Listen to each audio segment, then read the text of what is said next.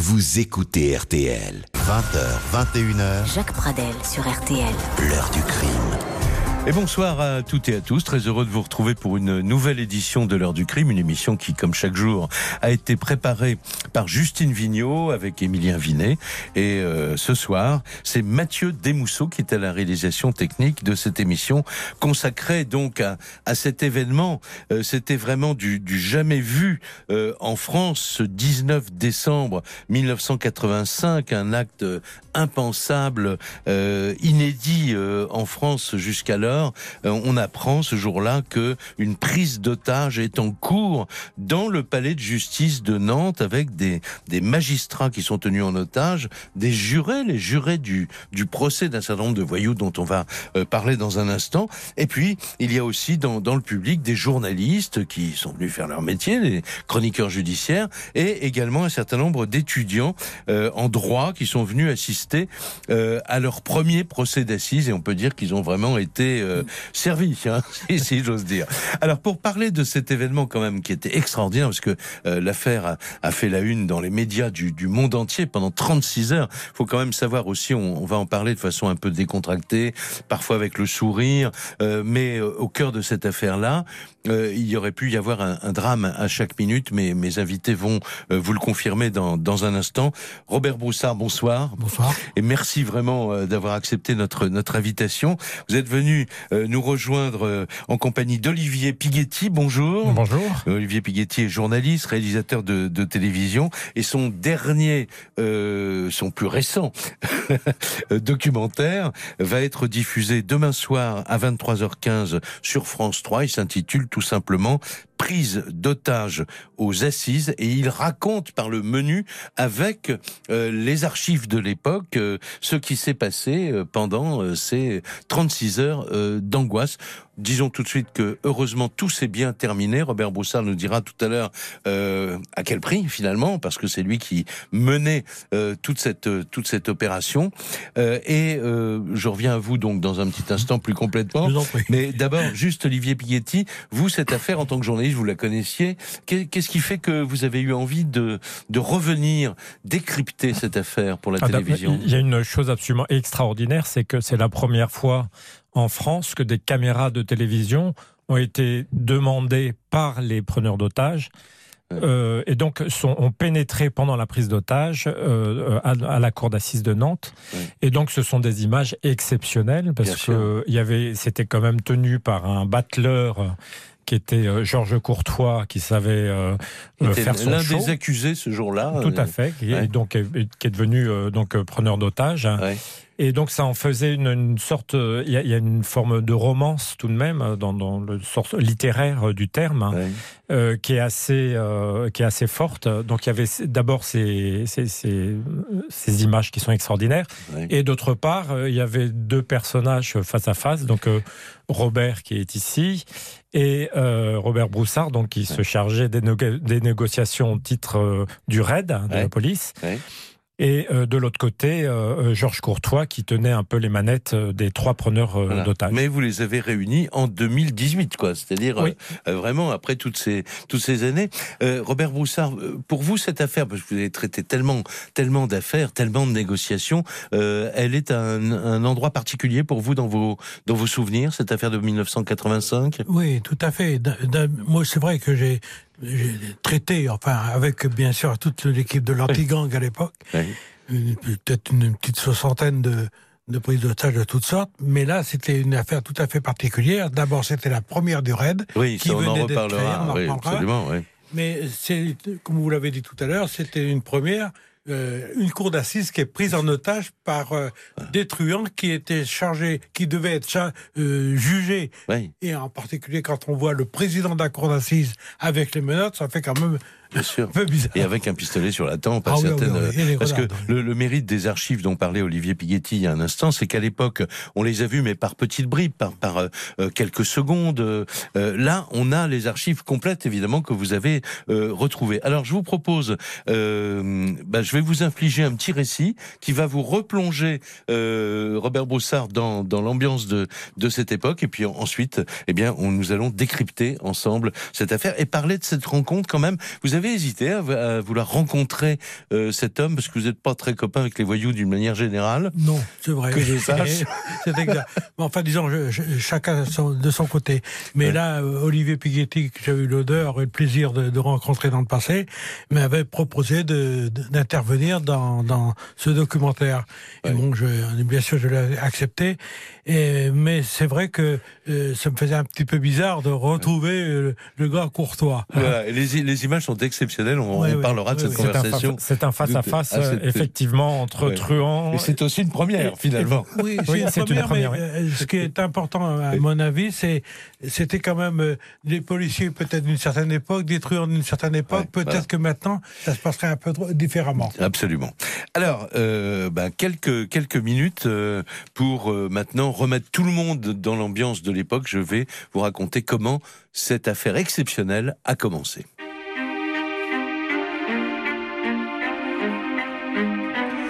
Nous sommes donc le 19 décembre 1985. Une atmosphère de fête euh, flotte déjà sur la France. Euh, à la radio, les spots publicitaires s'enchaînent pour donner des idées de cadeaux, pour préparer euh, les réveillons.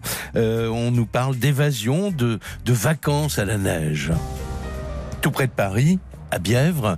Le commissaire Ange Mancini règle avec ses chefs de groupe le calendrier des permanences de Noël. Il est euh, tout récemment euh, nommé le premier patron du, du RAID, cette toute nouvelle unité de, de police qui vient à peine d'être créée par l'ancien commissaire Robert Broussard pour intervenir précisément sur les faits divers exceptionnels. Soudain, les programmes de toutes les radios s'interrompent pour un flash spécial d'information. La salle d'audience de la cour d'assises du palais de justice de Nantes est l'objet d'une prise d'otage. Ce 19 décembre, en effet, le tribunal de Nantes juge deux hommes et deux femmes sous les chefs d'accusation de vol avec violence, association de malfaiteurs, complicité, recel, falsification de chèques et usage. Dans le box des accusés, Georges Courtois, une figure du milieu nantais, 38 ans. Il a déjà passé 20 ans de sa vie en prison. C'est un multirécidiviste. Il a été condamné à 11 reprises. À ses côtés, Patrick Thiolet, 24 ans, qui lui aussi n'a presque connu dans sa vie que la prison. Et puis euh, deux femmes, deux femmes qui sont euh, leurs présumés complices.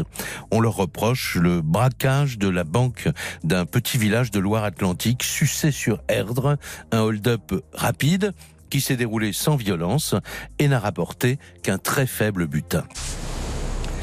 Le président de la cour d'assises, euh, Monsieur Dominique euh, Bellache, euh, qui dirige les débats, s'apprête à examiner ce matin-là la personnalité des inculpés. depuis quelques minutes, Georges Courtois semble de plus en plus absent, indifférent à ce qui se dit. Il est aussi de plus en plus nerveux. Son regard va de la porte d'entrée de la salle d'audience aux fenêtres. Il tripote sa montre. Il semble attendre quelque chose. Mais quoi? La réponse arrive brutalement. On entend à l'extérieur de la salle d'audience les bruits d'une bousculade, des coups sourds, des cris. Soudain, la porte s'ouvre avec fracas. Il est 10h30 tout juste. Un homme vient de pénétrer dans le prétoire. Il brandit une grenade dégoupillée et tire aussitôt deux coups de feu. Détonation assourdissante.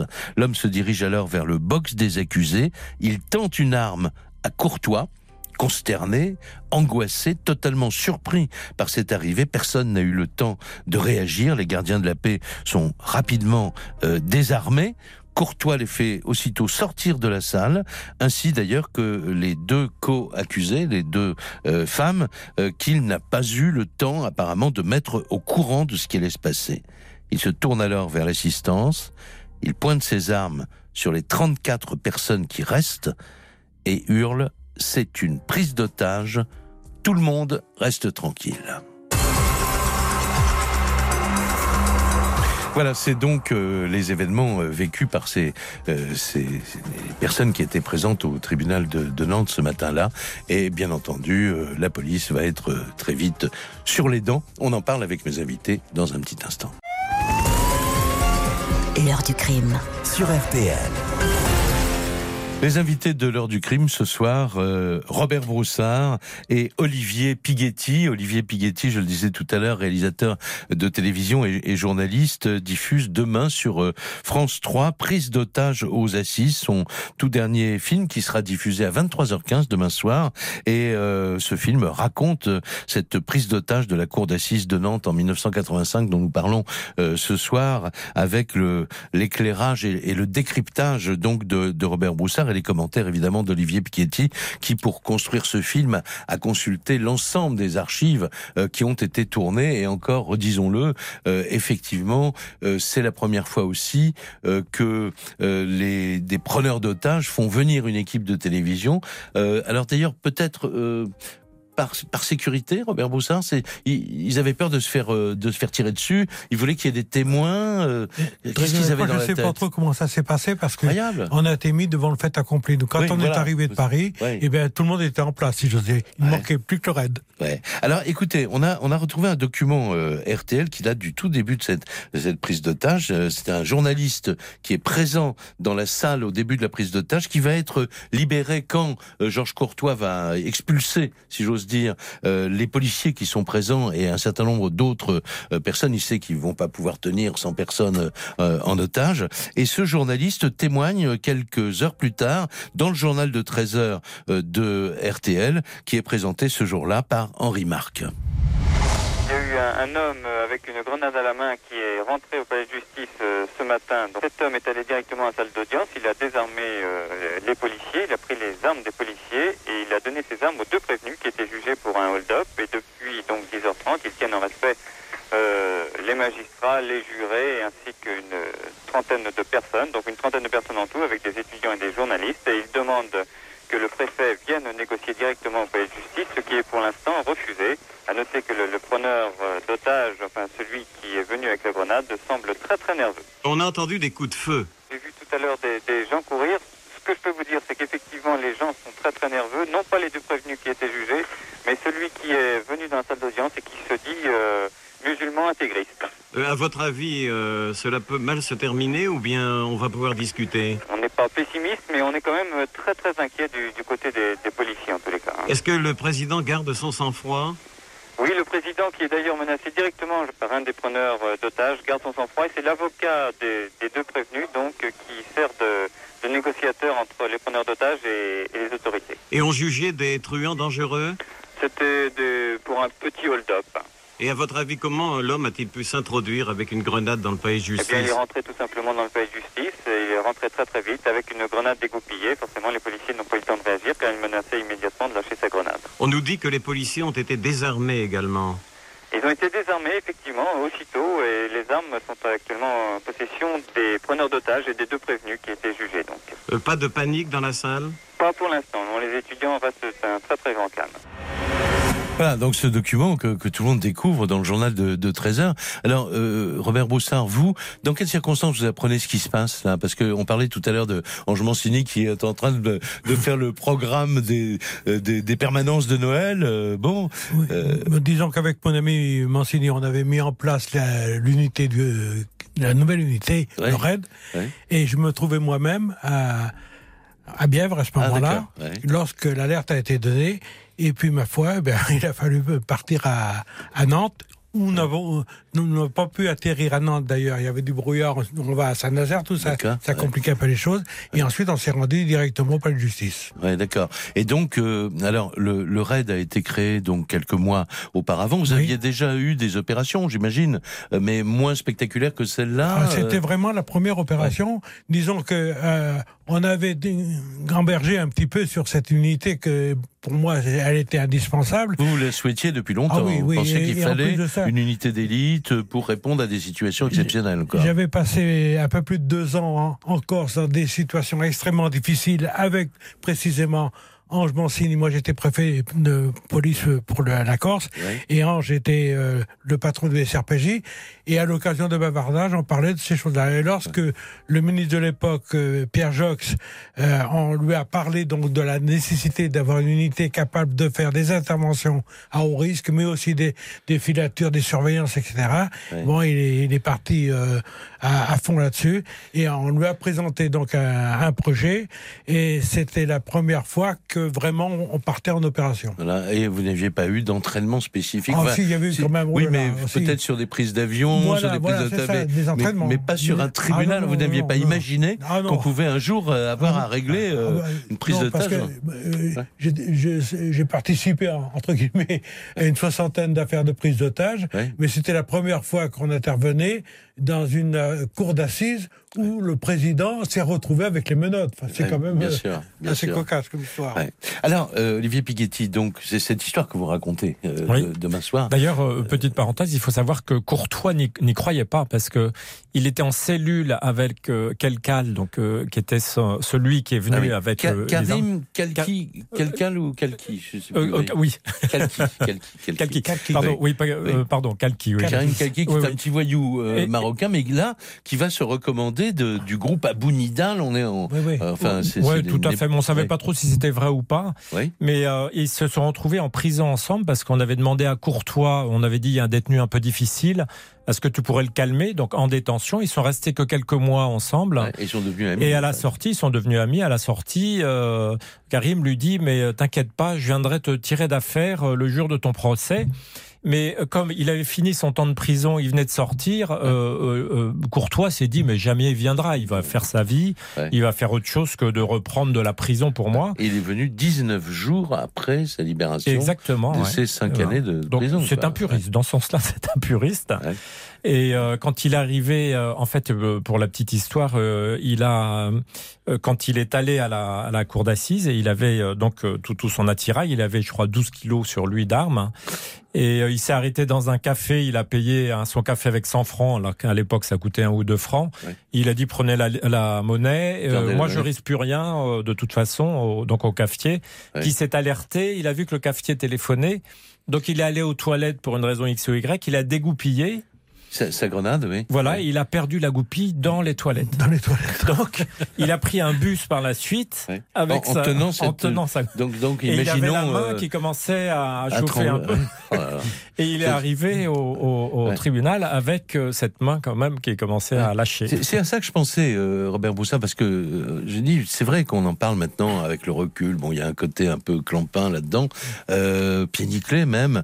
Mais là, euh, par exemple, ça, ça pouvait déboucher sur Ah un oui, drame. sur un drame. Le type de je grenade suis qu'il avait, fait ça- d'accord, c'est que ouais. euh, Courtois, c'est un espèce de projet qui avait, ils avaient mis au point étant en prison tous les deux. Ouais. Mais en réalité, Courtois savait très bien que l'opération allait se passer ce jour-là.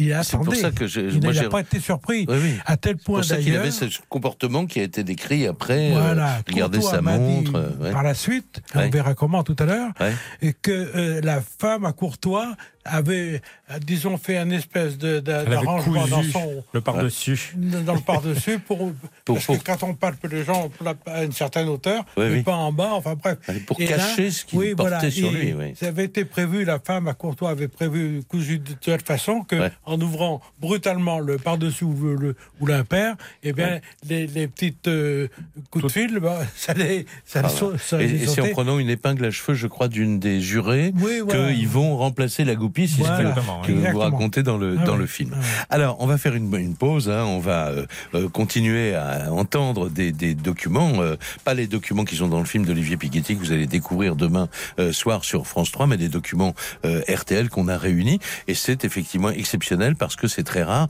grâce à la présence d'un certain nombre de journalistes et au souhait des preneurs d'otages que on en parle finalement, eh bien la rédaction ici pouvait appeler finalement et, et parler. On va entendre un document dans un, un petit instant après la pause. Eh ben c'est c'est carrément un avocat euh, qui est présent euh, dans, dans le procès qui va témoigner sur RTL. L'heure du crime sur RTL.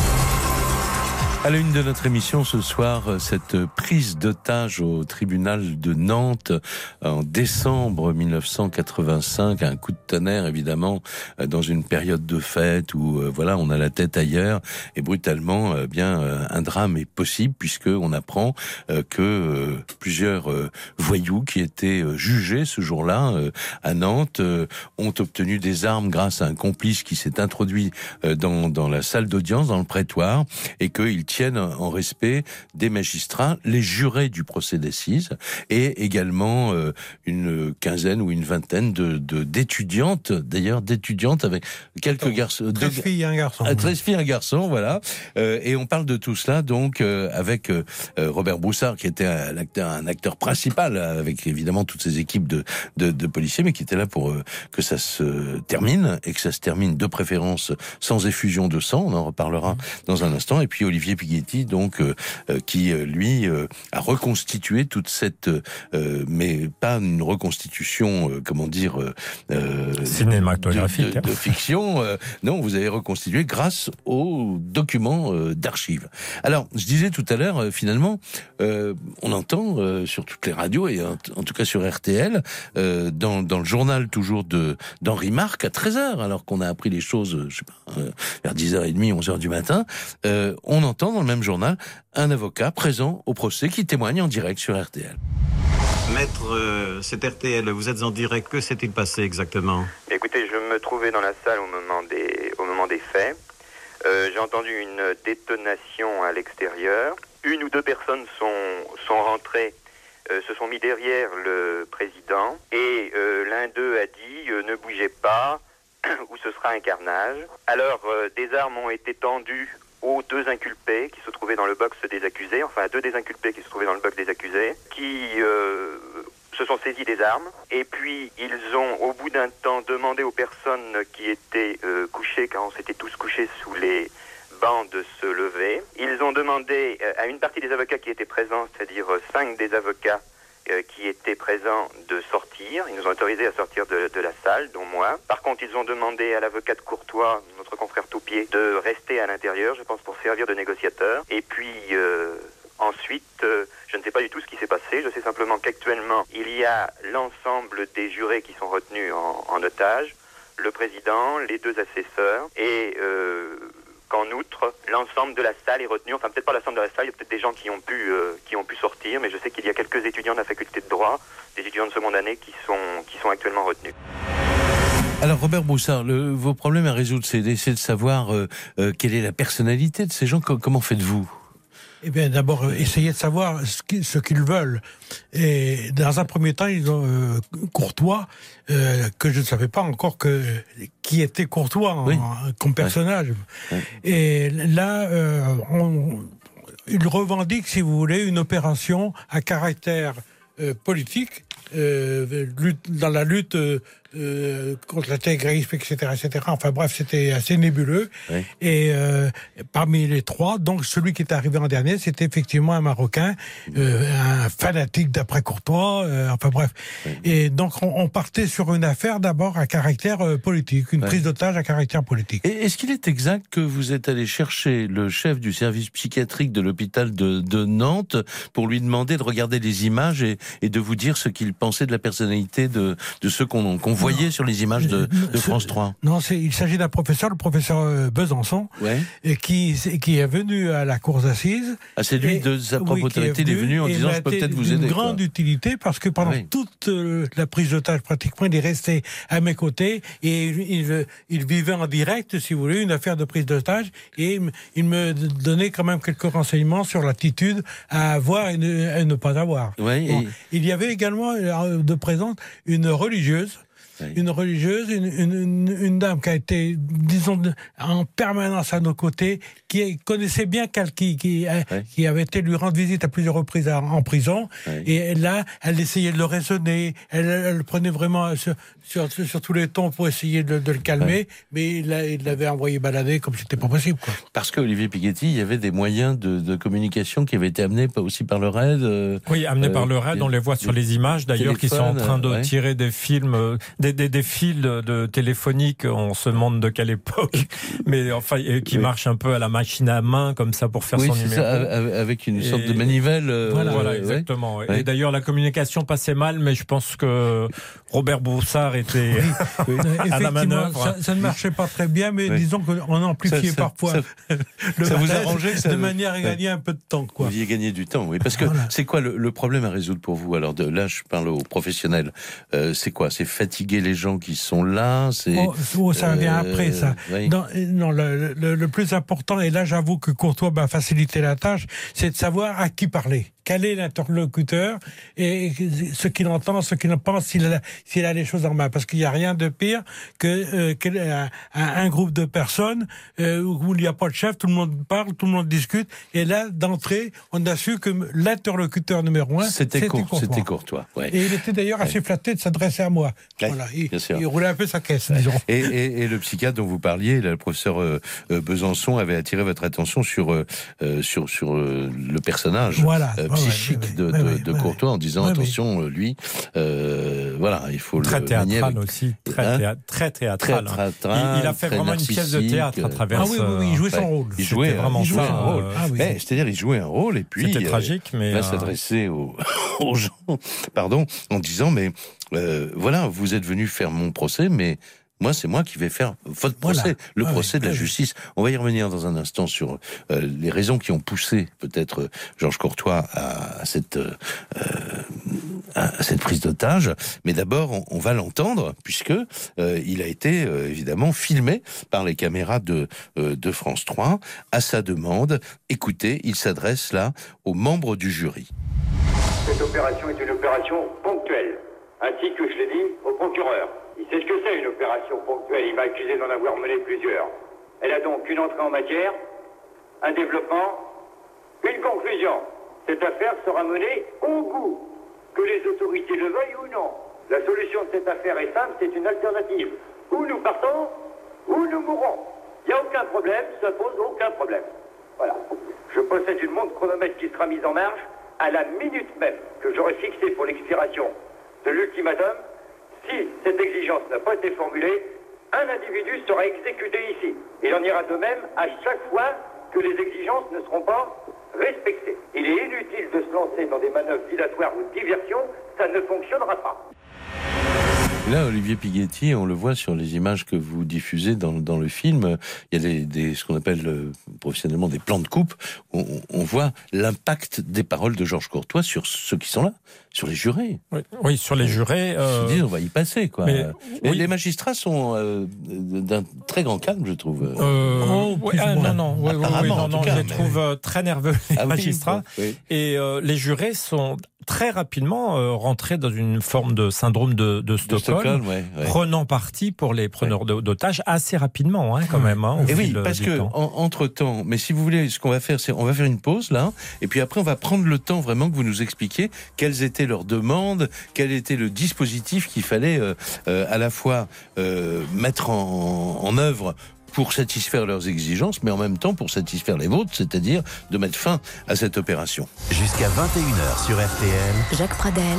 L'heure du crime. Bonjour, c'est Julien Courbet. Ça peut vous arriver. Entre 9h30 et 11h, du lundi au vendredi sur RTL, il existe une émission où nous réglons vos problèmes et vous suivez toutes les négociations en direct. 9h30, 11h sur RTL. Ça peut vous arriver avec Julien Courbet, c'est chaque matin de 9h30 à 11h sur RTL. Retour de l'heure du crime, Jacques Pradel sur RTL. Nous sommes en compagnie du commissaire euh, Robert Broussard. Je continue à vous appeler commissaire euh, Robert Broussard comme, l'ensemble des Français, hein, parce que vous avez été préfet, enfin bon, vous avez fait beaucoup de choses dans votre vie, mais vous resterez euh, ad vitam aeternam le commissaire Broussard avec la, la, barbe. Bon, et d'ailleurs, un jour ou l'autre, celui dont on parle, Georges Courtois, qui est un peu le, héros de cette histoire, c'est comme ça en tout cas qu'il se considère. Lui, on le voit ah dans, les, images, va finir par vous appeler Bob, enfin bon, etc. Dans la rencontre rencontre euh, que Olivier Piguetti a organisée, que, dont on verra des extraits demain dans, dans le film. Mais d'abord, on, on, est toujours dans cette, euh, dans, dans, cette prise d'otage. Euh, le soir du 19, ça a commencé le matin du 19, ça va se terminer après 36 heures, donc euh, le lendemain, le, le, le 20 décembre. Euh, quelles sont les demandes précises que formulent les preneurs d'otages? ils veulent sortir, ils ouais. veulent partir. Mais vous, vous avez déjà réussi à, à leur faire lâcher un peu de l'Est. Vous avez obtenu la, la libération des, des oui, étudiants, avait, par exemple. Je au départ, il y avait 33, 34 otages. Oui. Euh, et progressivement, on a réussi en, en, à négocier, en quelque sorte, oui. la, la, la, sortie. De, par, on avait classé les, les, otages en plusieurs catégories, même si un otage, c'est un otage. Mais par exemple, je pr préférais faire sortir en, en premier les étudiants. Pourquoi? Parce qu'il y avait 13 filles, j'avais peur qu'il y en ait une qui craque et puis que ça sème un peu une, une panique générale. Oui. Donc ça, on l'a obtenu assez facilement. Oui. Et pour ce faire, Courtois, c'est important ce que je vais vous dire, m'a lancé un défi. J'en ai marre de discuter au téléphone. Si tu, tu, viens me voir dans la salle, sans armes. J'ai dit oui, bien sûr, je viens, mais à condition que les étudiants sortent. Donc je suis allé dans la salle. Donc c'est donnant, donnant, quoi, en fait. Donnant, donnant. Ouais, C'était ouais. la politique du donnant, donnant. Ouais. Le préfet Chevance vient avec moi et il y avait un, un, problème également avec deux journalistes qui devaient sortir. Donc les deux journalistes repartent avec euh, avec Chevance et moi, le courtois me braque et il me dit maintenant tu restes là. Bob. Il voulait. il vous dit haut les mains et vous dites je ne lèverai ah, pas oui, les. Ah, bah oui, ah oui, mais attendez. Je ne pas lever les mains devant un type comme toi en pleine cour d'assises. Bon. Enfin, quand alors... on se remet dans la situation, je veux dire. Oui, euh... oui mais oui, mais là il fallait. Lui il voulait marquer son terrain et moi aussi.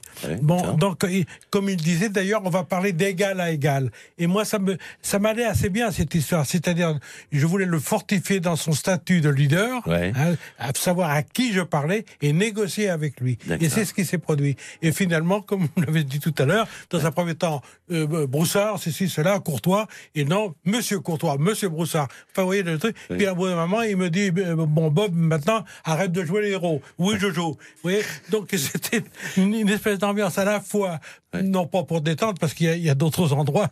Enfin, vous saviez pourquoi c'était. Voilà, euh, ça permettait d'avoir quand même un contact direct, comme il disait. Je voulais le piéger sur ce qu'il disait, d'égal à égal. Et ouais. bien, discutons d'égal Ouais, bien sûr. Et, et, ça ressort, ça dans Alors d'ailleurs, quand il se les... retrouve 15 ans plus euh, non 30 ans plus tard, pardon, euh, oui. donc de devant sur ce cette oui. sorte de plateau qu'on avait ouais, euh, fait, euh, c'était assez marrant parce qu'on retrouve parfaitement cette sorte, c'est une forme de complicité tout de même, même mmh. si le terme est peut-être un peu galvaudé, mais il y a une sorte de, en, en tous les cas, Georges est très à l'aise. Il était certainement très flatté et... que le premier voilà, flic, oui, le, très, flic le plus connu de, de France se déplace à Nantes pour euh, régler très le problème. Très flatté, et c'était pour ouais. lui même, euh, c'était, ouais. il avait pris ses galons de, mmh. du grand banditisme presque. Alors, qu'est-ce qu'il vous demande concrètement? Il vous demande, parce qu'à un moment, il y a un bus qui arrive, oui. un bus énorme. Et, bon. et il, demandait, il demandait un quart, parce qu'il y avait, selon toute vraisemblance, des complices à l'extérieur. Bon. C'est ce qu'il disait, c'est ce qu'il disait.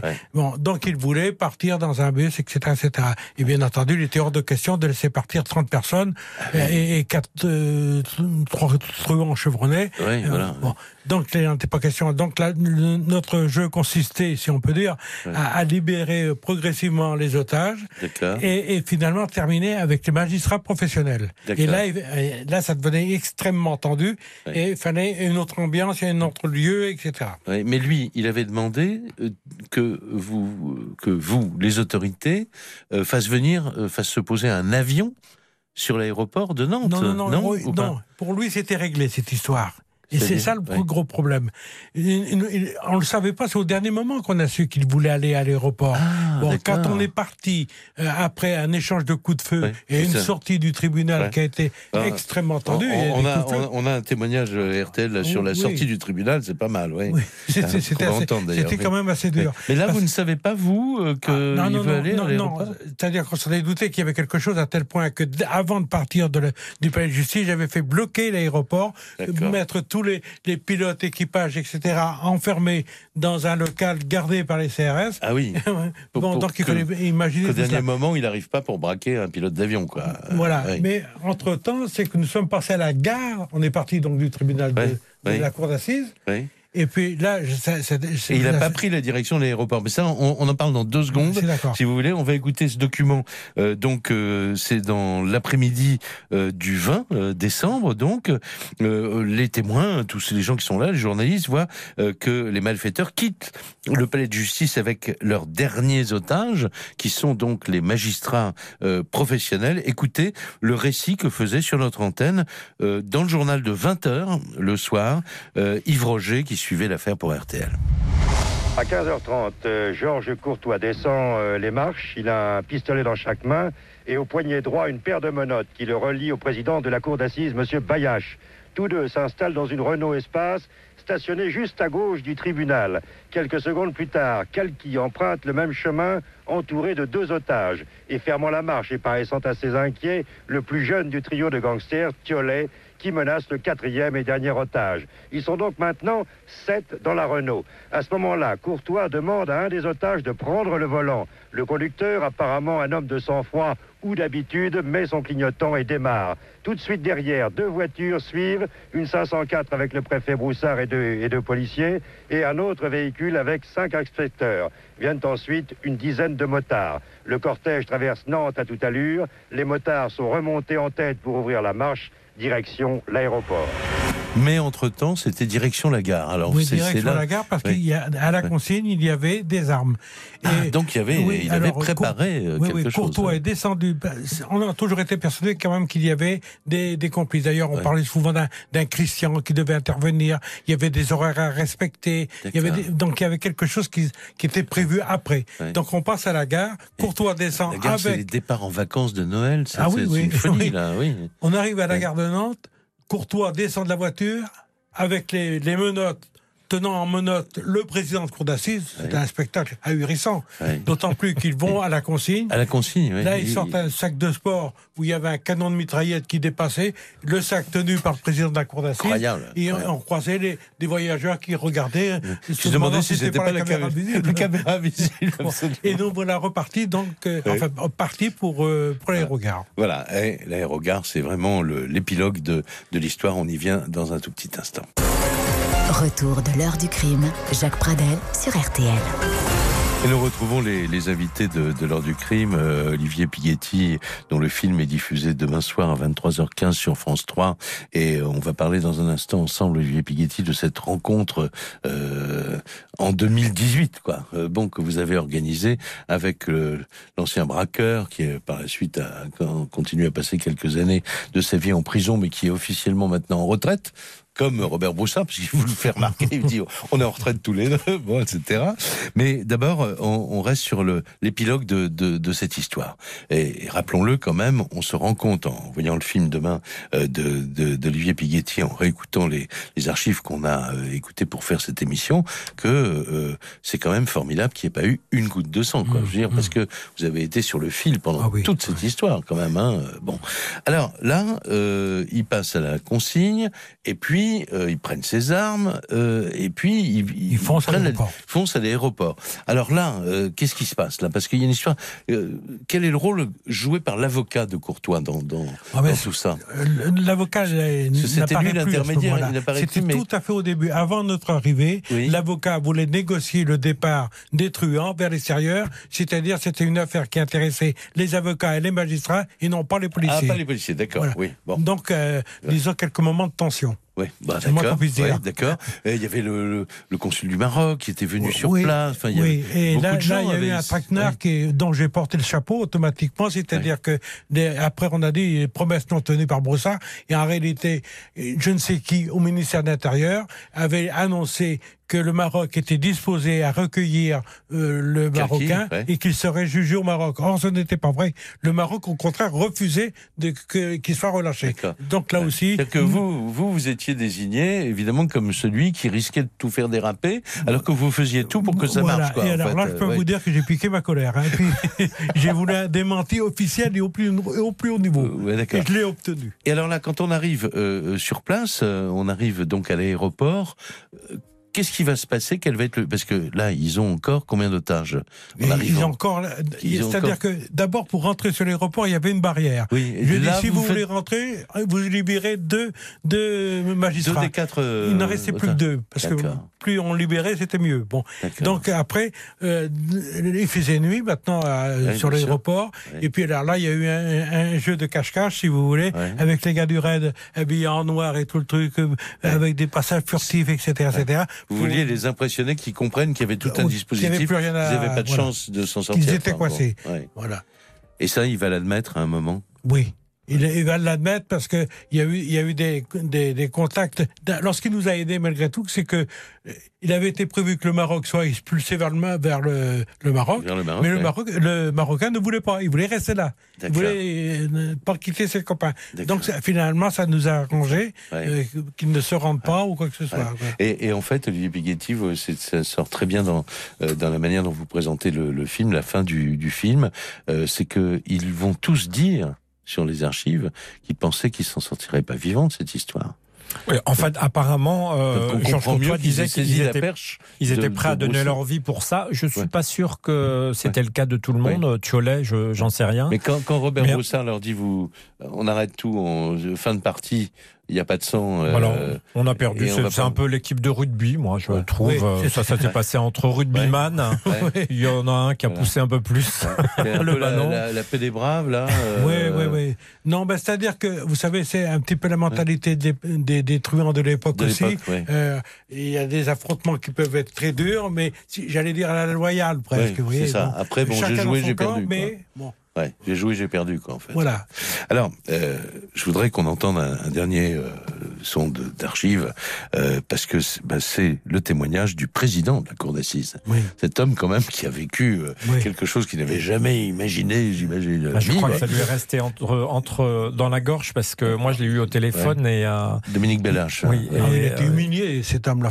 une humiliation terrible pour lui. Il Ah, voulait rétablir, euh, mais enfin rétablir quoi? Je, je ne savais vraiment pas ce qu'il voulait dans, dire par le dans, Ouais. dans ce sens. euh, Alors, en, en tout cas, on va l'entendre, il s'exprime au micro d'Yves Roger, euh, qui a suivi toute cette affaire pour, pour RTL, euh, quelques, quelques heures hein, après euh, la fin de l'histoire, euh, bon, la fin de la prise d'otage. Écoutez donc euh, le président de la cour d'assises. J'ai presque eu plus peur euh, une heure avant la sortie qu'au moment de la sortie, parce que quand je suis sorti, au fond, j'étais presque un peu un spectateur, parce que je savais bien que les services de police n'allaient pas tirer sur moi. Et euh, je dois dire que euh, Courtois a eu un geste euh, qui m'a été assez sympathique, c'est qu'au bout d'un moment, ce qui m'ennuyait, c'était cette euh, grenade dégoupillée. Et il est bien certain qu'à un moment donné, c'est moi qui avais la goupille, et il m'a dit de remettre la goupille sur la grenade. Monsieur le Président, après ces 36 heures, quel est le plus mauvais souvenir, la minute la plus terrible? Le moment où ils ont décidé de sortir, alors que, euh, après avoir déclaré que si les portes n'étaient pas ouvertes, eh bien, ils se suicideraient, euh, on se ce serait un suicide collectif dans le couloir. Mais je dois dire que je me suis pas, je ne me suis vraiment jamais senti véritablement en danger. À un moment, lorsqu'il disait, par exemple, euh, euh, oui, oui, ça, tout ça, ça va se terminer dans un bain de sang, il me regardait, et puis à un moment donné, il m'a même fait un clin d'œil. Bon, enfin, Il m'a pas fait clin d'œil. il a pas fait de clin Moi non d'œil. plus. Mais bon, c'est, on peut appeler ça, c'est c'est la méthode Broussard, là. Oh, Ce qu'on appelait, méthode- ce que la presse appelait la méthode Ouais, Broussard, quoi. Peut-être, enfin, c'était un travail d'équipe. Là, tout, tout Ouais. le monde a joué son rôle Ouais. euh, parfaitement. Et puis, encore une fois, euh, l'essentiel c'était d'avoir ce contact humain avec Ouais. les gens, avec, Ouais. avec aussi bien avec les otages. C'était pas facile parce Ouais. qu'il y a des gens qui aspiraient à, à Ah bah. être libres le plus rapidement Bah, possible. bien on sûr, peut les mais attendez, on demande à un bus, le bus n'arrive jamais. Euh, oui, oui, non, euh, mais voilà, ils étaient c'est- c'est- c'est très remontés contre la police. hein, C'est- c'est- c'est- vous savez, on est au Ouais. carrefour des exigences. Hein, ceux qui Ouais. sont pressés de partir, Ouais. ceux qui veulent du temps euh, autant, comme, on dit. ouais, bien Bon, sûr. les médias qui veulent euh, pouvoir renseigner, Ouais. enfin, faut essayer. Et de- Georges Courtois qui voulait son moment de célébrité. Voilà. et, et Qui a- Courtois qui jouait son rôle. euh, un peu plus d'un quart d'heure, Ah hein, oui. 36 heures. Ah oui, il était heureux là. Eh oui. Alors, euh, Olivier Béguédi, qu'est-ce que vous attendiez de cette euh, confrontation finalement Ben, euh, D'abord, euh, qui n'aurait pas rêvé de réunir sur le même plateau Robert Broussard et euh, Georges Courtois. C'était euh, bon quand les deux ont accepté. Pour moi, c'était juste, euh, c'était- j'ai sorti le champagne à la maison. C'était quand même quelque chose d'extraordinaire. Donc euh, réunir et, et commenter les images euh, qu'il y avait à l'époque, c'était juste le, une recette absolument inouïe d'un d'un film euh, qui aura un vrai sens d'abord et qui aura une force euh, euh, particulière du fait euh, d'avoir ces deux personnages euh, forts et des très bons conteurs en plus l'un et l'autre euh, sur euh, ensemble Et face à face. je dois dire que j'ai accepté parce que je connaissais Olivier Oui. et, et, euh, il y avait la confiance qui régnait entre nous. De même avec Courtois, il faut bien reconnaître que si on avait accepté, accepté, c'était pour dire exactement ce qu'il en était, pas en rajouter et pas surtout humilier la personne en face, quoi. Oui, bien sûr. Mais euh, bon, et vous, euh, bah, vous y êtes allé tranquillement euh, à cette à cette rencontre-là, mais vous ne lâchez rien non plus, parce que il, il essaie de vous emmener quand même un petit peu dans son dans son monde, en disant tout ça c'était pas grave, mais quand quand quand on entend ses propos et qu'on a vu euh, les images d'archives où au moment où il sort sur le parvis du, du tribunal avec un flingue à la main et que il y a, il y a enfin il y a une caméra, il y a un caméraman anglais qui reçoit une balle dans dans, dans l'objectif de sa caméra quand même. Oui, et c'est- mais Il a disons l'air de que- dire oh c'est pas grave. Oui, oui, non, mais avec Courtois, euh, j'étais, j'étais, c'était mon adversaire, pas mon ennemi, mon, Oui, mon adversaire, oui, et c'était réciproque. Mais celui qui m'inquiétait le plus, c'était le Marocain. Et je vous assure que la séquence dans le hall du palais de justice, eh bien, je- ça, je m'en souviendrai parce que quand on parle de quelqu'un qui a la bave aux lèvres, là, je sais ce que ça veut dire. Ben, il était. Vous avez eu une, un une oh, vraie absolument. confrontation avec ah cet ah homme. là, on était à un mètre l'un de l'autre, hein. Et puis, euh, qui voulait se faire auto-exploser. Et là, il bavait, il jurait sur le Coran qu'il avait la ceinture. Là, d'accord. J'avoue que il fallait garder son sang-froid et, il faut même pas chercher à, à le calmer, mais il faut pas chercher également à, à faire un, un pas en arrière parce qu'on n'en sort plus. hein. Bah, écoutez, on va être obligé de s'arrêter là. Je vous remercie beaucoup, et l'un et l'autre, d'être venus évoquer ce moment. Et vous pouvez poursuivre cette conversation demain soir en regardant euh, le film euh, d'Olivier euh, Piguetti qui va être euh, donc diffusé à 23h15 euh, sur euh, France 3. Le film s'intitule Prise d'otage aux assises. Et voilà, euh, il est bâti, il est basé, euh, bâti sur ces, ces archives et aussi euh, sur cette formidable, ce formidable moment de télévision où euh, voilà le, le policier en retraite voit le voyou en retraite. Théoriquement à la retraite. Ouais, théoriquement, absolument. Merci beaucoup, Olivier Pighetti. Merci infiniment, Robert Merci Broussard. bien. Et je recommande à ceux qui nous vous ont écouté de de foncer sur, sur vos mémoires s'ils les ont pas lus, parce que d'abord vous en parlez beaucoup de cette histoire-là dans, dans vos mémoires qui sont parus chez Plomb, hein, je crois. Oui, oui, il y a Ah, déjà voilà. quelques années. Oui, oui, mais enfin bon, c'est ça peut, c'est c'est vraiment une lecture euh, que très enrichissante quand on, quand on s'intéresse évidemment au parcours de Robert Broussard, mais aussi au point de vue d'un policier sur les grandes affaires qui ont euh, fait la une de l'actualité.